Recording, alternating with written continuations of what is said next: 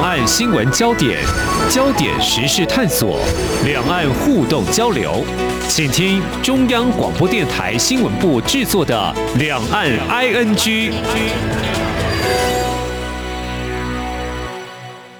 这里是中央广播电台台湾之音，我是黄丽杰，欢迎听众朋友收听两岸 ING 三十分钟，一起掌握两岸新闻时事焦点。代表中华民国，也就是以中华台北名称参加刚落幕的东京奥运的选手，我们这次是以获得两面金牌、四面银牌，还有六面铜牌，创纪录优异成绩，写下新的一页。不过就在台湾民众为我们的选手打气加油，却出现艺人小 S，因为在他的社群网站为国手加油之后，被中国大陆的小粉红网军出征围剿哦，呃，他也失去了代言中国产品的机会。不过后来小 S 发文我不是台独，其实除了小 S 之外，我们也注意到了像歌手蔡依林，她转发戴思颖的贴文，也遭到部分中国网友批是台独哦。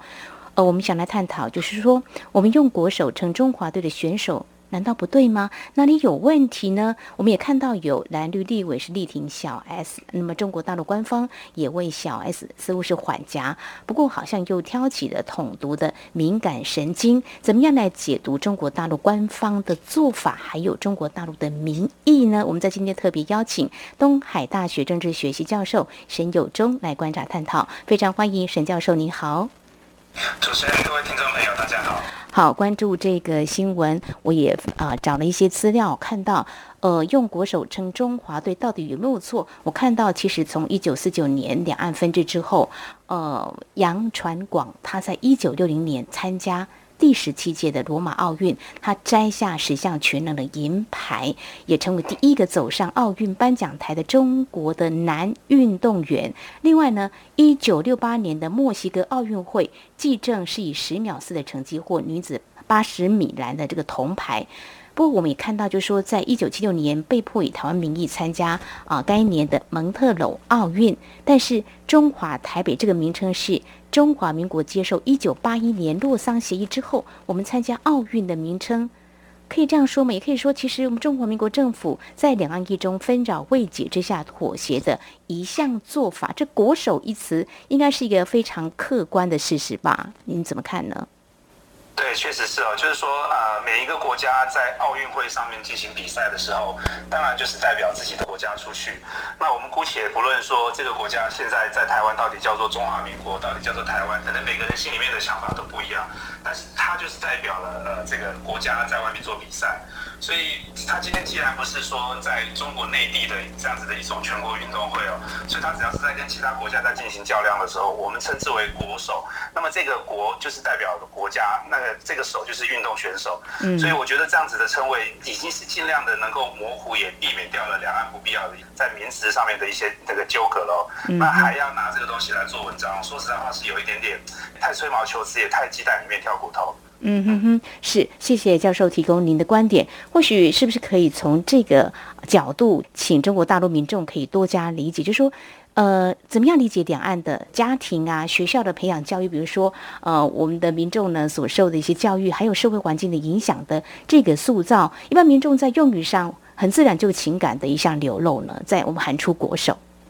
对，因为我是觉得说，这个已经是像刚刚主持人所提到的，它已经变成是了一种生活习惯性的用语。那么两岸呃分支对立了这么多年哦，所以在一些名词的这个使用上面，或许会有一些差异。不过我觉得还是回来刚刚说的，使用“国手”这个词汇，代表的是说，今天我们这个选手是在跟其他国家的选手在体育的竞技场上面来进行一个较量跟比赛。所以用“国手”，它这个“国”的这个字，其实已经是尽量的避免掉了在两岸的对于些。呃，这个没有共识的这个地方，所以我我觉得说，呃，对岸的这样子的一种社会民众的这个反应哦，在网络上面或多或少是有一点点过度的放大，或者是说有一点点过度的民粹化去操作这个议题，所以才会引起了这么多不必要的这个纠纷，还有两岸的这个社会里面也会形成越来越低的一个共识，还有越来越不信任的一个情形。其实以后我都认为，在网络上面这样子的攻击大可不必了。嗯哼，好，非常谢谢教授您的建议，还有提出您的观点，可能会呃让两岸的这个互动交流或互信是不是可能会产生一些影响？我们也看到文化部长李永德啊，针对这起事件，他提到了，其实台湾说我们的奥运是国手，由我们的国手加油，他觉得这是台湾一个思想跟言论自由的国家。不过刚刚提到就是网络的操作，我们倒是要来探讨一下哦。这中国的网民小粉红出征，它所显示的意义，让大家来了解一下小粉红在中国大陆网民当中，他们代表的哪些人呢？呃，听说他们是爱党爱国，是某种程度啊，就代表中国大陆民众的心声或感受民，还是说他们只是一小部分？通常我们知道网民都是呃比较偏激的，或者说比较言论比较激进的。基本上我是觉得，呃，近年来我们会使用“小粉红”的这个词汇哦，主要呃，可能某种程度来讲是认为他们会在网络上面带起一些舆论的风向。那之所以用“粉红”的意思，主要还是指的是说，不见得完全都能够代表官方的立场，也就是我们不会用正红或者是用这种标准红去形容它，毕竟还是用粉红，所以它比较像是这种在呃中国的官方的这些周边哈，比如说呃我们刚刚讲的说在两岸的议题上面来讲，国台办可能不见得呃方。便用这种官方的这个身份来去说出来的一些不拿不好听的话，或者是做攻击，那么在网络上面就可以去操作这样子的一种风向，跟带动舆论的讨论的一个方向，所以我们会用粉红去形容它。嗯，那就它就保留了一个给官方去做缓夹，或者说给官方去做一个缓冲的一个空间。我们举这次的例子来讲哈，比如说像小 S，他本身在中国大陆是有一定的这个知名度，然后也是用来做统战的一个样板的一个台湾的艺人哦，所以我们就会看到说。如果小粉红拿它做开刀，那国台办可能不见得乐见，所以在这样的情况底下，国台办也会愿意出来替这个小 S 来做一些缓夹的这种说法，说他这样子做不算是一个台独。所以某种程度来讲的话，我们讲的这个小粉红哦，它其实在网络上面就有一点点是在测风向，或者是当这个舆论刚开始有了一个苗头的时候，它就很快的会把这个舆论导引到一个特定的方向去做一个发挥。那通常来讲的话，会比较偏向于中共的这个官方的立场，但是偶尔还是会出现了这个阴奉阳违的一个情况。我觉得这次去打到那个小 S 的话，可能对于国台办来讲的话，就不见得是他们乐见的一种舆论操作的一个方向。哦吼，好，中国大陆官方的系统是不是有很多可以在网络上来做一些操作？除我刚刚提到的，比如说小粉红啊这些人，或者说国台办这个，您刚刚有提到说，哎，国台办可能也不乐见像小粉红有这样的操作。说，网络上面如果它是一种比较不负责任，或者说比较是一种匿名式的这样子的一种言论，嗯，它特别容易就会煽动情绪，或者是民粹化的一个发展。所以，如果两岸关系朝向民粹化，其实也不只是两岸，我们也会看到说，小粉红其实在网络上面针对其他的国家，尤其是美国的这个攻击也是非常的不留情面哦。那其实都无助于两个国家在正式的外交场域上面的一个竞争或合作。所以，我觉得官方的合作。或者是官方的竞争，如果太多受到这种网络舆论的一种影响的话，然后也变成是整个的视听啦，或者是整个呃正规的一种新闻的宣传也都受到影响的话，那其实对于国家跟国家之间，即使是跟两岸的哦，姑且不说国家哈，即使是像两岸的官方之间的这个交流，或者是社会之间的这个信赖，也是会慢慢的就会瓦解掉。所以其实网络上面过于民粹，或者说过于对立的这样子的一些言论。慢慢的也都有在一些国家受到重视，或者是希望能够呃慢慢的把它矫正过来。那我相信中国大陆它这个小粉红到处对于台湾的艺人也好啦，运动员也好啦，或者是对于台湾的官员也好，到处都是这样子的一种民粹式的攻击的话，它其实对于两岸未来要进行一些呃继续的这个交流，或者是甚至是要进入到深水区的谈判，它可能都会变成是一个负担。所以我相信国台办或者说整个中国的官方，即使连习近平本身也都希望说，在一些宣传体系上面来讲，要能够改变这种战狼的这种心态哦，那可能都是未来呃在网络的言论操作的方向上来讲，可能看看会不会有一个呃减缓的一个趋势了。好，这网络言论的操作，刚刚你有提到，可能中国大陆是还是使用所谓“战狼外交”。在这次的这个奥运相关的报道，啊，不只是对台湾，还有对其他国家，或许都有所谓这方面的操作的模式哦。那我感到纳闷，就是说，如果要在舆论上做操作，中国大陆有很多官方的所谓统战系统，或是在舆论它要带风向的啊一些组织啊，那是不是他们是多头马车吗？这次看起来是多头马车吗？没有 SOP，或者说已经做好这样的，怎么样来出招？不过因为后来国台办就是为小 S 缓颊嘛，就说哎这件事情不要被过度放大啦，演变成对立啊。你怎么看？所以我是觉得，呃，网民啦，基本上我们过去也会戏称它叫做五毛，嗯，因为它可能在这个呃社群网站上面的一个留言啦，如果说能够呃被推，或者说被转载，或者是能够得到这个官方体系的一个赞赏的话，它一则是可以得到五毛的奖金，所以我们是用这个五毛的由来，大概是这个样子。所以我们会发现到说，可能也有很多的网民，他不见得是在官方的受益，像刚刚提到。呃，虽然不至于说是多头马车，但是有的时候他们可能自己会揣摩，嗯或者说他们也自己想要走红，那他们就会尽量的去使用一些比较偏激的语言。那一方面在过去的时候可以得到具体的奖赏，另一方面他们可能就会变成是网络上面大家所关注的一个焦点，他自己本身也就会从网民变成网红的这样子的一个身份的要进。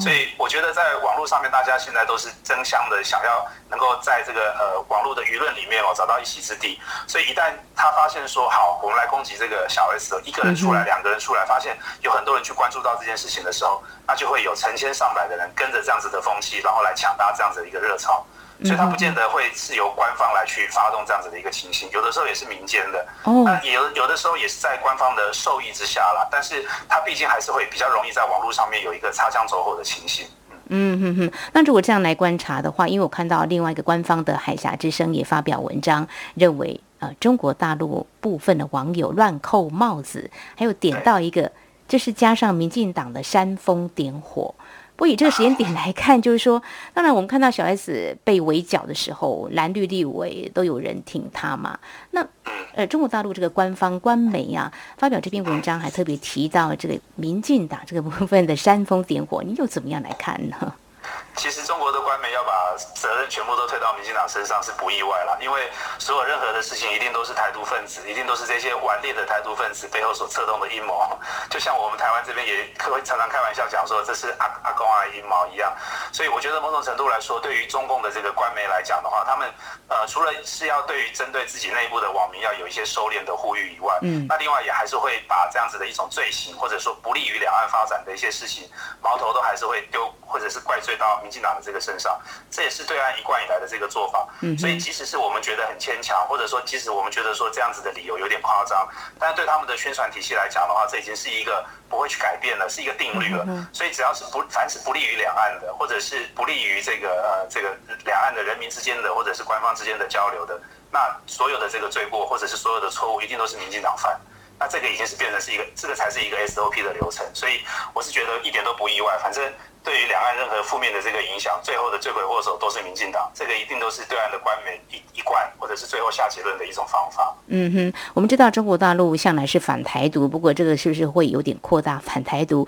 然后把帽子都扣在民进党的这个头上哦？呃，这样来看的话，目前看来中国官方似乎是要处理这些小粉红了啊。不过呃，他们是不是会有比较有效的处理？我们就很担心说，像类似小 S 事件。未来是不是会更多？我们就要来看，如果从这个角度来看，可以看出什么样的一个方向可以来关注？就说中国统战做法，如果说真的要这样的话，嗯，我们的艺人会不会成为呃，他们可能会锁定这个目标来做一些操纵？那对艺人来说，是不是很无辜呢？对，其实这个事情呃也不是一天两天才发生了，其实以前就已经有大量的这样子的一个个案了哈。是。那甚至连包含像是这个呃这个周子瑜事件也是一样，所以不只是说在中国大陆发展的艺人，甚至是说连在其他国家的，那你只要是牵涉到呃或者说被对岸的这个网军抓到一点点这个语病来当做文章的话，都很有可能会影响他们在工作上面的一个顺遂。嗯。所以呃某种程度来讲的话，主要的原因还是因为今天是他们要攻击的对象。像是小 S 了，嗯那攻击小 S 的话，他会对于一些在台湾比较偏蓝的，甚至是有比较有中华情节的这样子的一些艺人哦，那他们也会感觉到说，在台湾他们不受欢迎，他们现在在中国大陆也都不受欢迎的话，会让他们在整个两岸的这个立场上面来讲，会更加的没有根据。嗯那在这样情况，对于官方来讲就变得非常的不利，因为一直以来，习近平现阶段都还是用和平促统。或者是用这种所谓的这种心灵融合的这种方式来作为他们统战的一个主旋律哦。所以在这样情况底下，如果会发现说，那么走文化的这样子的路线，走艺人的这样子的一种路线哦，然后来帮助两岸来塑造一些比较有有一些对话的这样子的氛围的话，那么都被小粉红给攻击了。那么如果在失去了这样子的一个管道的话，其实对于统战的整个体系来讲，和平统一的这个方向来讲，是更加的不利。那它反而也会让台湾被推得越来越远。所以我们常常会在网络上面看到说，这次的这个奥运啊，能够让台湾有那么大的声量。或者说，能够让台湾在国际上面都有呈现越来越被受到重视的真正的一个助力呢？真正的一个背后的推手，其实就是中国，就是习近平。大概主要原因就是在这边，因为他们如果真的是连小 S 这样子的这种大中华的艺人哦都不放过的话，那就表示说，连大中华的这样子的一种认同感，可能在两岸也都没有立场。嗯嗯对于这些艺人来讲的话，当然就已经没有的选择。如果已经选择一个比较模糊的、比较一个可以把台湾跟中国大陆都。包含进来的这样子的一种认同感，如果连这样子的认同中国大陆都没有办法接受，网民都没有办法接受，要这样去攻击他，或者是要消灭他在中国工作的一个空间的话，那当然也只能逼着他们再回到台湾来了。是这两岸的距离是会越拉近还是越离越远哦？中国大陆这样的做法是否会适得其反呢？我想呢，在我们今天节目前半阶段所探讨有关小 S 呢啊，在他的这个社群网站呢，来为我们的奥运国手加油，却遭到中国大陆的小粉红的这个网络出征来围剿了。从这个事件，我们来探讨两岸的沟通交流应该怎么样来做一个比较好啊，有一个互动的一个机会哦。好，这是在我们节目前半阶段非常感。感谢东海大学政治学系教授沈友忠提出您的观点。稍后节目后半阶段，我们换个角度来看，那我们就来看中国大陆民意是这样。如果说他们对于所谓台湾提到所谓国手呢，他们觉得是很敏感的，觉得是不对的，我不妥的，是错的。那来看台湾的中华民国啊，我们的民意对于台独或是统战这方面，或两岸维持现状民意，那么这几年到底有哪些变化？我们节目稍后再请沈教授为我们做进一步的观察解析。今天的新闻就是明天的历史，探索两岸间的焦点时事，尽在《两岸 ING》节目。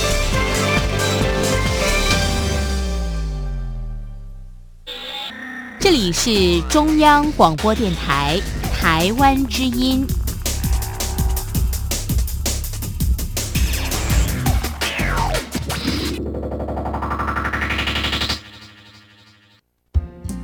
阳光就是阳光，成了我的翅膀。阳光就是阳光，人民自由飞翔。阳光就是阳光，世界在我肩膀。阳光是你。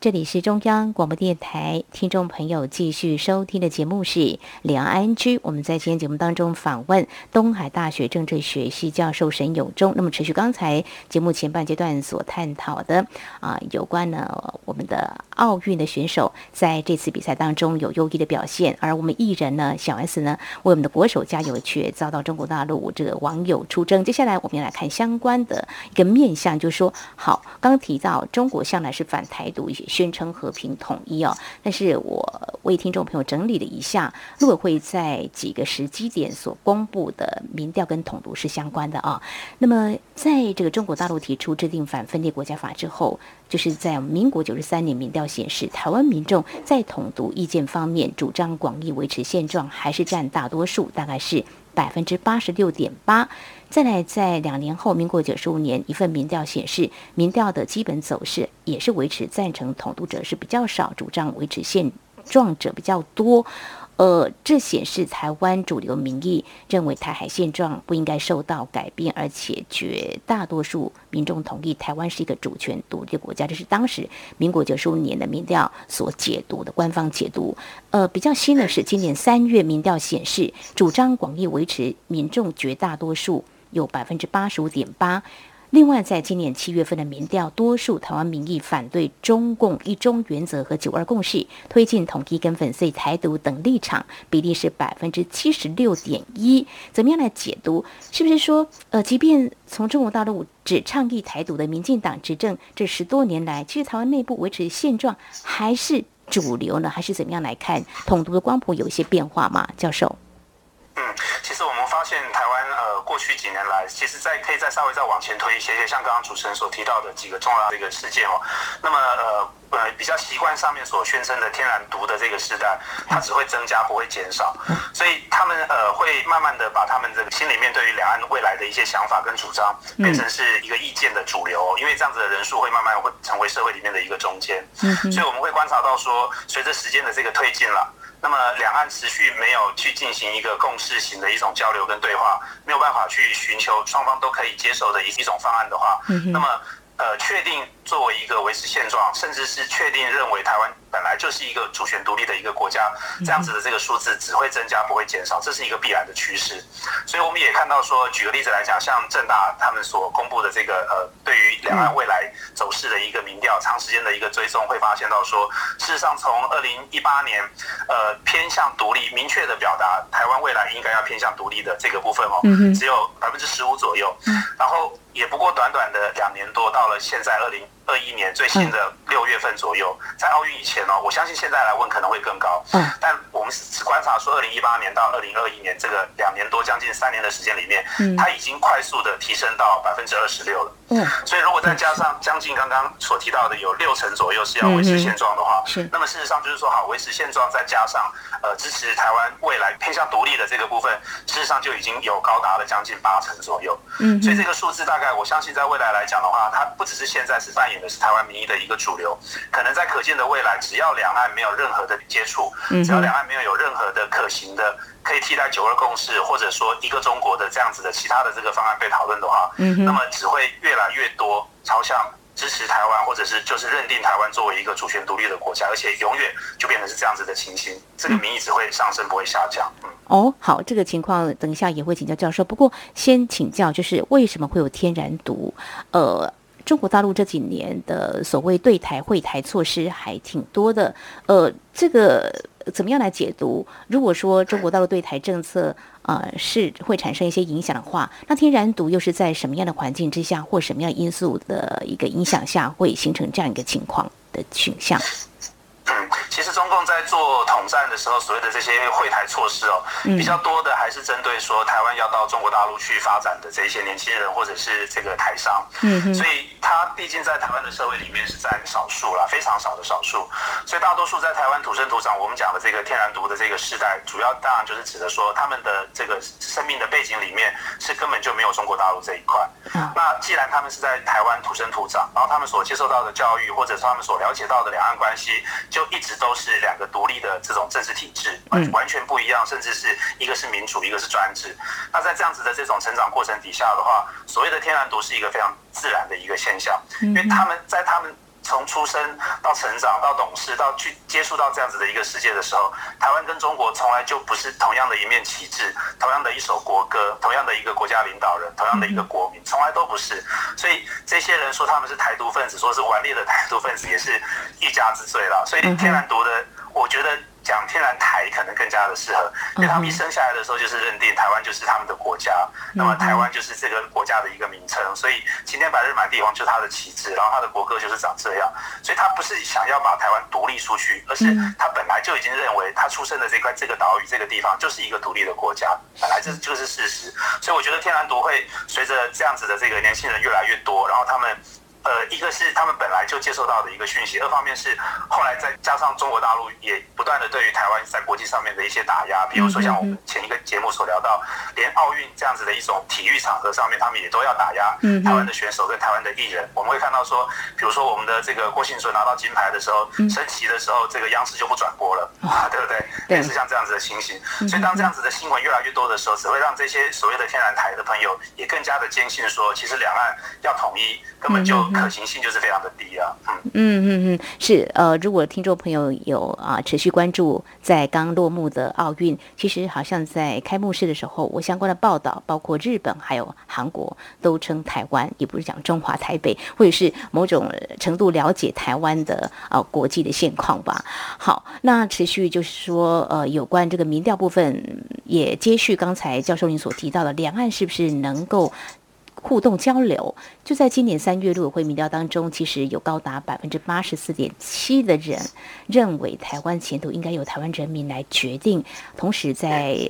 刚才我所提到七月份陆委会民调当中，有八成民众认为中共应该正视我方所提的和平、对等、民主对话的互动倡议，但是。这小 S 的国手风波，是不是也是提醒这个两岸欠缺互动交流所导致的不了解？我们刚刚提说，呃，自然情感的抒发嘛，然后在台湾这块土地啊所成长，他的认知、他的理解，可能就是很自然的一个情感的表现嘛，哦，所以可能是形成一个误解。所以说，但要重启官方互动机制，中国大陆又坚持九二共识。可能就很困难，几乎是不可能的喽。刚刚你有提到说，是不是可以改变有不一样的共识的互动机制在推进？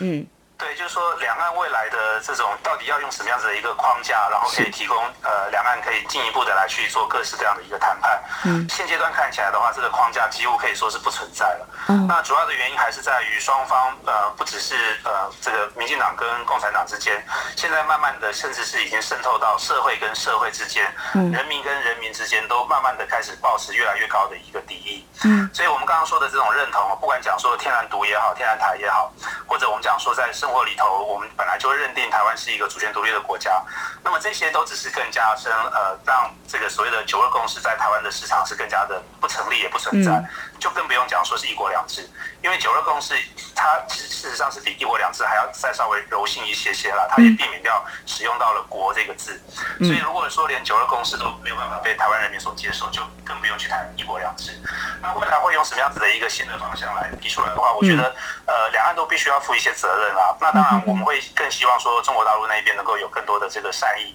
然后也能够愿意能够把这个所谓的呃一个天花板的这种不能突破的一个国家的这样子的一个概念哦，未来必定要统一的这样子的一种想象，先把它搁置下来，才会有可能有实质上的突破，不然的话永远都是会在原地做打转。嗯，那我们也会看到说在台湾。的这种呃老百姓里面的台湾人认同或中国人认同里面来说，除了刚刚提到说百分之八十四点七的台湾人认为说呃台湾的未来前途由台湾人决定，嗯，那事实上也是有越来越多将近快要七成的老百姓心里面的认同也只认为自己是单边的，就是台湾人。嗯，以前的话还是会有这种双边认同的情况，就是我既是台湾也是中国，这个可能是为过去这个在台湾的老百姓的一个主流认同。嗯，那现在在这一方面来讲也是快速的下降。嗯，所以。单边的认同只认定自己是台湾人，那么台湾人决定台湾人的这个事情，然后跟中国大陆是两个完全不同的政治体制，跟两个完全不同的国家，在短时间的现在看起来的话，是一个只会越来越多，而且是会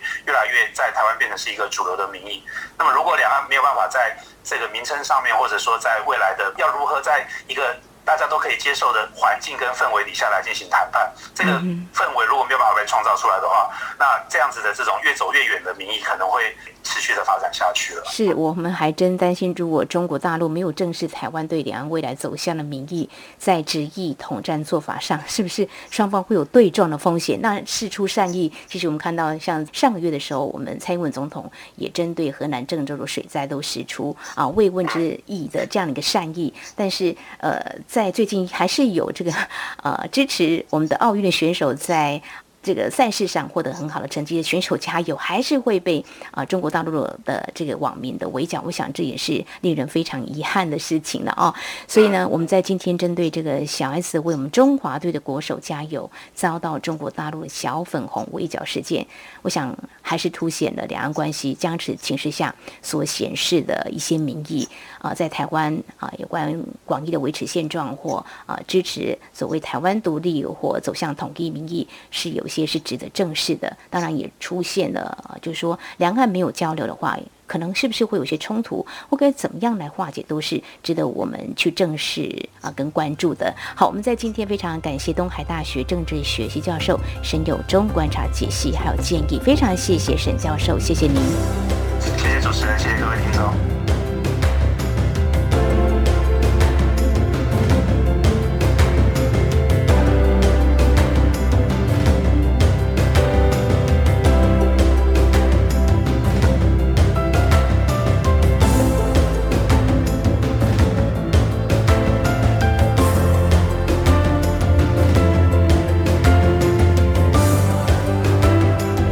就是今天两岸安居节目，非常感谢听众朋友您的收听。如果听众朋友您对节目有任何宝贵意见，我们管道非常多，您可以来信传统信件，请您寄到台湾台北市北安路五十五号，写到两岸安居节目收就可以了，或者利用电子邮件信箱 i n g at r t i 点 o r g 点 t w。还有听众朋友，我们也非常欢迎您加入李安安居节目的粉丝团。你在脸书的搜寻栏位上打上“李安安居”来搜寻就可以了。祝福您，我们下次同时间空中再会。